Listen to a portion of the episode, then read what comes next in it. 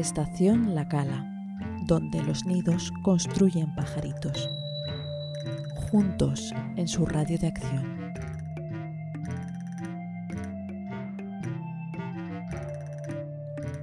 El tiempo de exposición es el tiempo que permitimos que pase la luz para hacer un retrato. Es 14 de marzo de 2021. Hoy, en tiempo de exposición, Gonzalo Ferrero Marco. Gonzalo, buenas tardes. Buenas tardes. ¿Te gusta bailar?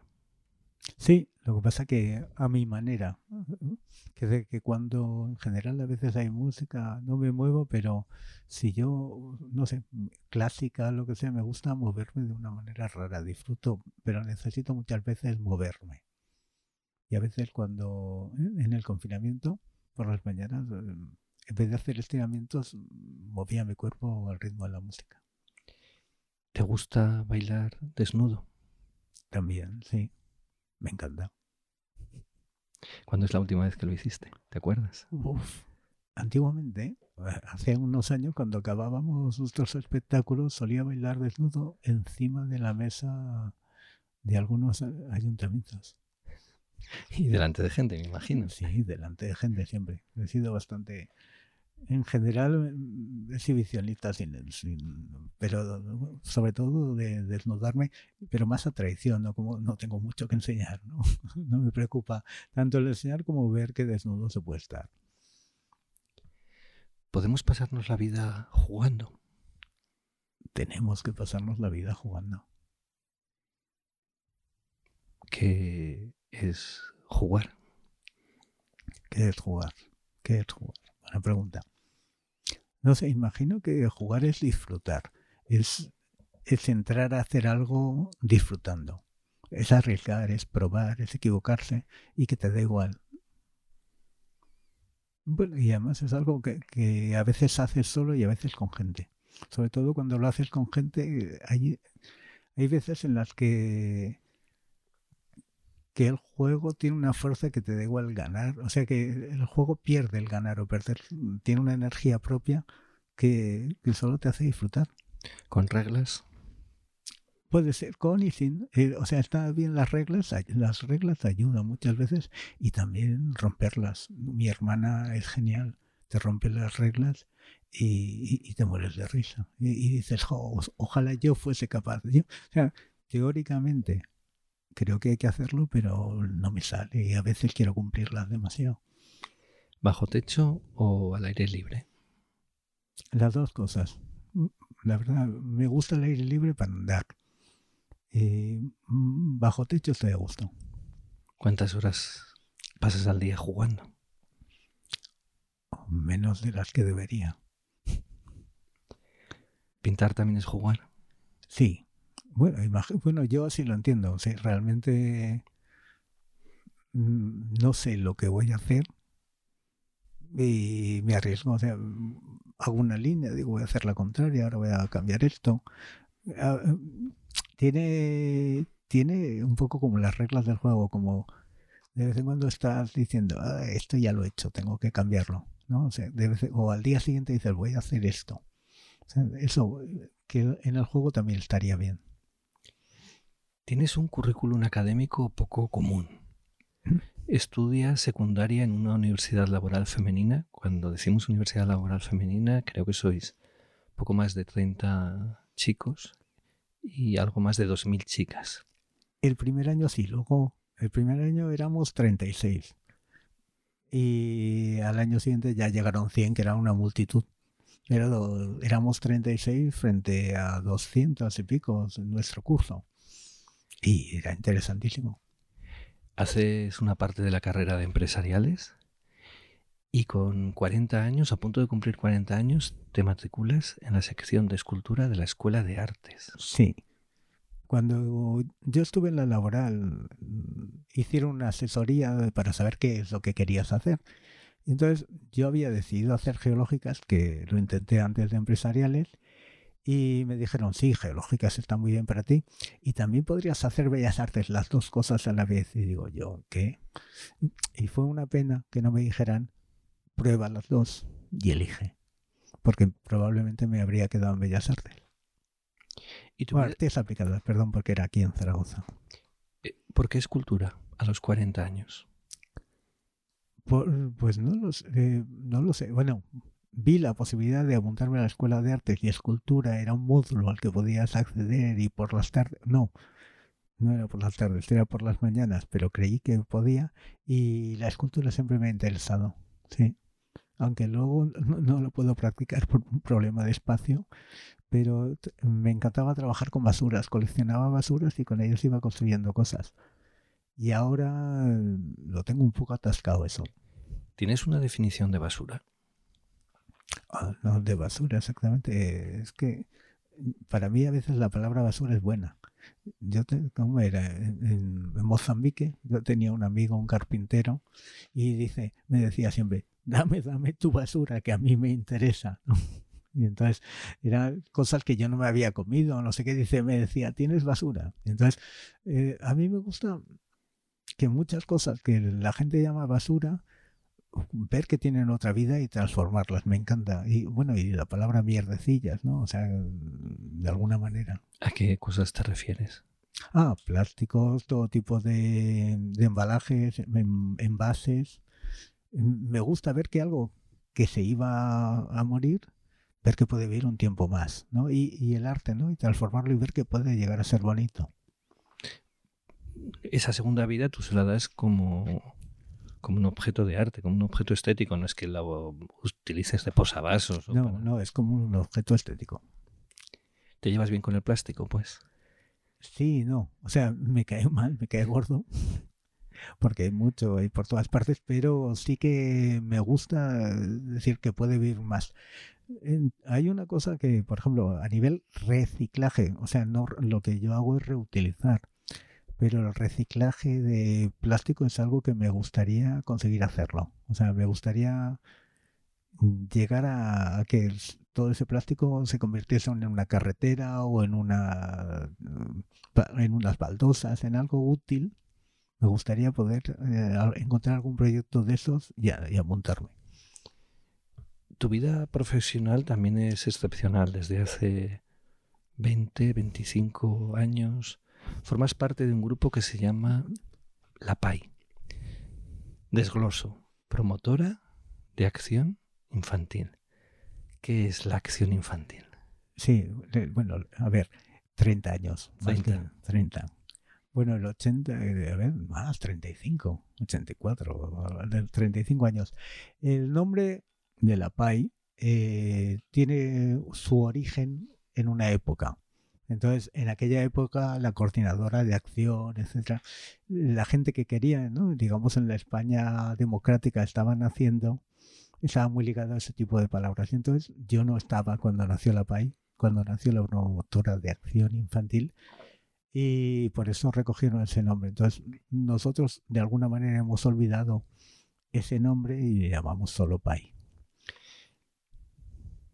Sí, está la palabra infantil. Eso quiere decir que llevas 35 años jugando, creando, proponiendo cosas con chicas y con chicos, con niñas, con niños. Eso es. Y eso, proponiendo acción, ¿no? Sí, eh, es curioso porque, mm, bueno, eh, con Pepe, hace muchos años, nosotros a- acabábamos, eh, íbamos a conferencias al Centro Pinotelli y después de las conferencias hablábamos, hablábamos y hablábamos. Y hubo un momento determinado que dijimos, no hacemos, estaría bien hacer. Entonces Pepe conocía a alguien de la PAI y nos aproximamos a la PAI de, de- de esta manera. ¿Estás hablando de finales de los 70, principios de los 80? 83 para ochen- 83 sería, yo creo que finales del 83. Hacer. Hacer y pensar, hacer y hablar, hacer y crear. Dices, nos, mueve, nos movía la acción, queríamos hacer. Eh, desde entonces no he parado de hacer.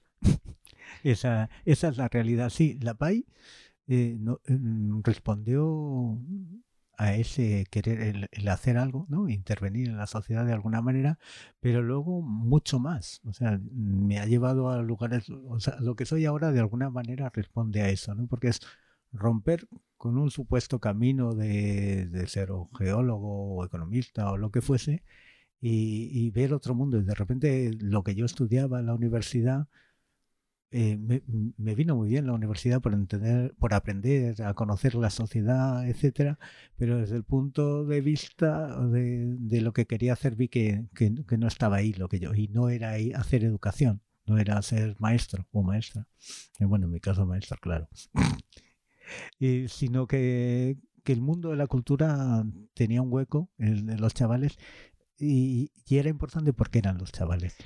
Y pasas a, pisar la calle, a pisar los parques, los galachos, los escenarios, rodeado siempre de chicas, de chicos, de, eso que llamamos infancia. ¿Qué pasa cuando uno está rodeado de, niñas? es un chollo, es una suerte. O sea, nosotros, un maestro, una maestra, tiene que lidiar con los chavales todos los días y entonces construye algo con ellos, ¿no? los ve crecer. Nosotros no llegamos, no tenemos esa parte, aunque en su día teníamos un centro de tiempo libre, pero con el tiempo lo abandonamos. Pero claro, vas a un lugar y como eres lo especial, y los chavales son fantásticos todos los días. La experiencia de estar en esos lugares es extraordinaria. Disfrutamos un montón. De alguna manera, eh, cuando vamos, no, yo no voy como Gonzalo. Seré dos hierbas azules, seré mm, bueno, los distintos personajes que, creamos para Marcelo, Marcelino. Y cuando voy a la clase soy ese personaje que es Gonzalo, pero está un poco en la versión más positiva de juego de Gonzalo, ¿no? Es, una suerte. ¿Qué has aprendido en esos espacios de juego, de creación, de juego, de creación, de educación medioambiental, de educación para la paz? Porque habéis hecho, habéis cubierto muchos ámbitos. ¿Qué has aprendido? No, no sé qué, todo. de alguna manera, yo de alguna, de alguna manera siempre he sabido que yo siempre he hecho lo que he querido y siempre he querido disfrutar. Pero lo, lo he hecho con, con gente y intentando que, que, los demás disfruten. O sea, que mi disfrute vaya acompañado del de, del de otros. Y que además sirva para transformar esta sociedad, para contar cosas eh, que, que, nos van bien a todos. O sea, transformar esta sociedad. Eh, ¿No te gusta? Hay muchas cosas que no evidentemente, y, a veces eh, da miedo esta sociedad.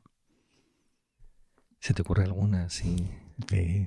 el, fascismo, o sea, que es terrible, es terrible el tema racista, es terrible el tema, el tema mujer. O sea, yo no entiendo cómo. Mm, parece que no sepa la gente la definición de feminista. O sea, que es tan sencilla como que es estar de acuerdo en que las mujeres tienen los mismos derechos que los hombres parece que, que tengan unas connotaciones de, otro tipo y no, es, ese es el mínimo.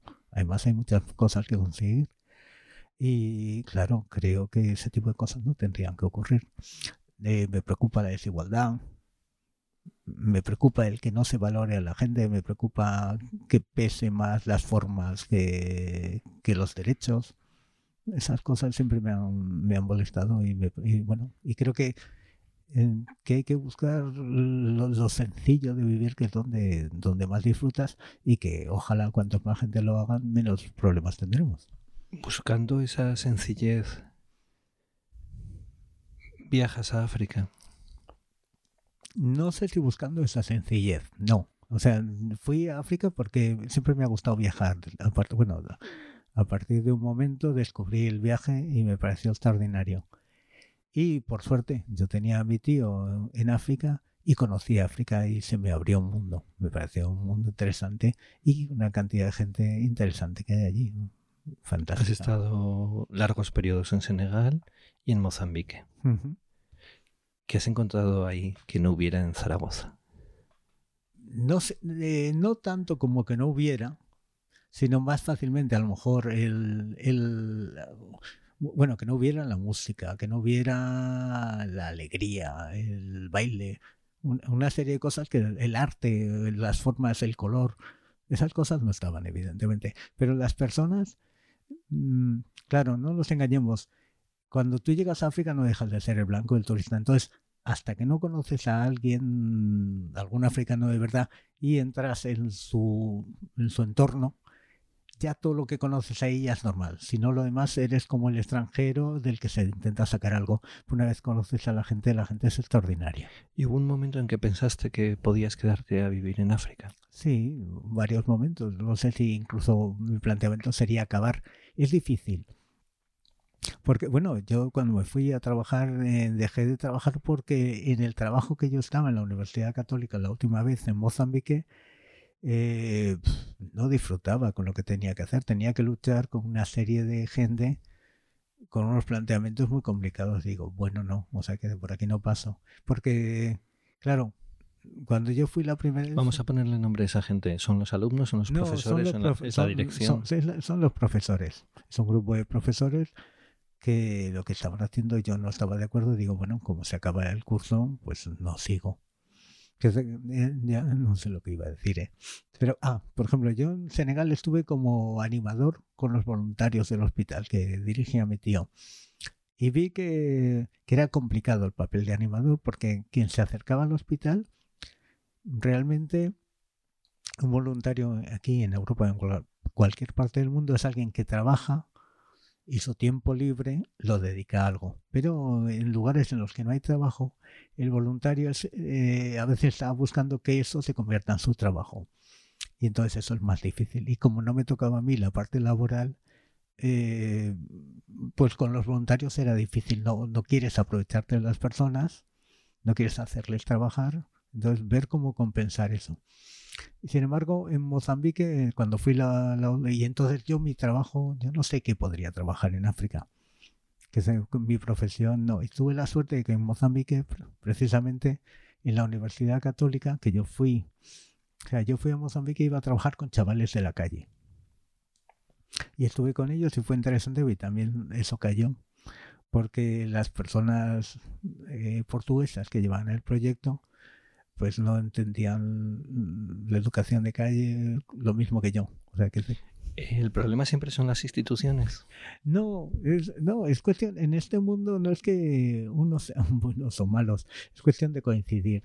Entonces, por ejemplo, estas mujeres cuando de repente un chaval les monta un espectáculo porque tiene algún problema en el pene y tiene que ir al médico, lo tienen castigado en, en un cuarto no sé cuántas horas. Y digo, no, mejor esto no se hace en. Entonces, no, eh, no sabían, para mi gusto no me gustaba cómo trataban a los chavales. Por ejemplo, controla, eran los chavales extraordinarios, eh, pero les controlaban, por ejemplo, cuántas zapatillas han gastado, cuántos lápices han gastado, pero todas las mejoras que hacían personales de, de hábitos, que los chavales se cocinaban, se lavaban la ropa, se hacían todo ellos, eso no tenía como valoración y sin embargo en la libreta que tenían de control de cada chaval era lo que había gastado, una serie de cosas que me dejaron alucinados. Entonces dejé de colaborar con ellas. Dices que viajas a Senegal, por primera vez viajas a África porque te invita tu tío. Eres hijo de un matemático, sobrino de un poeta y de un psiquiatra. En ese triada se han movido cosas en tu vida, Bueno, las matemáticas siempre me han gustado. Mi padre toda la vida, yo siempre me tenía los libros del año siguiente para jugar. O sea, entonces disfruté mucho con las matemáticas hasta que me encontré con las matemáticas de verdad.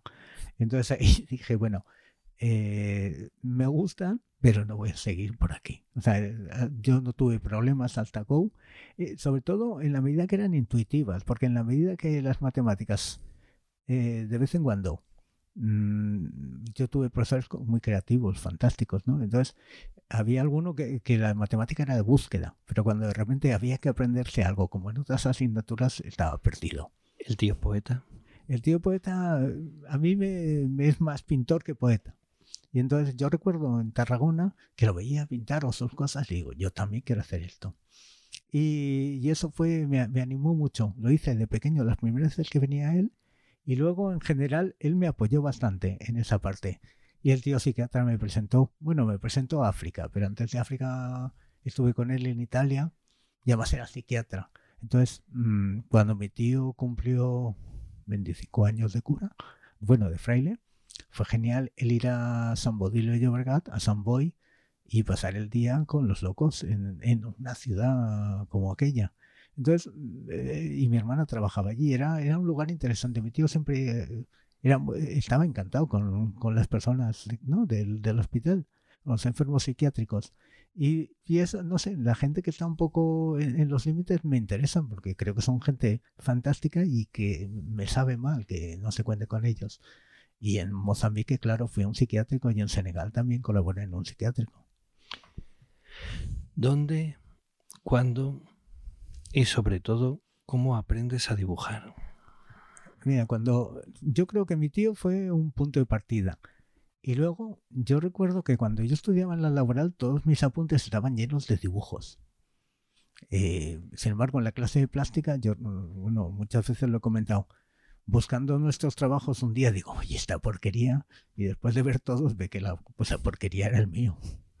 Entonces, eh, me gustaba, pero me organizaba mal. Y en un momento, no, muchos años después, a mí que me había gustado pintar siempre una vez para mi cumpleaños, Berta y Ángel me regalaron unas acuarelas y desde allí en las tarjetas de mi padre de, integrales. Integrales matemáticas. De integrales matemáticas empecé a pintar. Y, y ahí empecé. O sea, así todas las noches cuando yo llegaba pintaba. Y fue... ¿Pintabas o dibujabas? Las dos cosas. O sea, yo creo que ahí pintaba porque eran wash y entonces había que pintar. Aunque empecé también trabajando mucho con, con papel de seda y pegando. Y dibujar pues, lo iba mezclando porque mi pintura tiene siempre una parte de dibujo, ¿no? ¿Tienes una definición de creación? No lo sé, es que claro, así de repente, de que me gusta. Pero crear eh, yo creo que sí que está ligado a buscar, o sea, y experimentar y probar, ¿no? Y equivocarse. Eh, esas palabras ayudan a crear. ¿Te gusta el fracaso, el error? Eh, imagino, hemos, estamos, hemos aprendido mal. O sea, nos ha enseñado que el error es nefasto. Y yo, como todo el mundo, llevo mal los errores, pero hay muchos, eh, sin embargo, en mi trabajo diario de, de, experimentación me equivoco continuamente, o sea, mis obras son fracasos continuos que tengo que transformar, tengo que encontrar la manera de, de resolver eso. Mm. esa es parte del, del, método, lo digo porque hemos titulado la exposición que estamos a punto de inaugurar, que estará inaugurada ya cuando se pueda, se pueda escuchar este tiempo de exposición la hemos titulado El recurso del método. ¿Qué método? Sí, claro. La verdad es que como siempre la cago en algo, siempre meto un error. Eh, es difícil que yo haga una obra eh, que sea lo que he pensado. En general, nunca sé lo que voy a hacer normalmente, no, no tengo ni idea. Empiezo a manchar, digo, ah, esto ya, así ya he manchado otras veces. Pues no, oye, estas manchas no.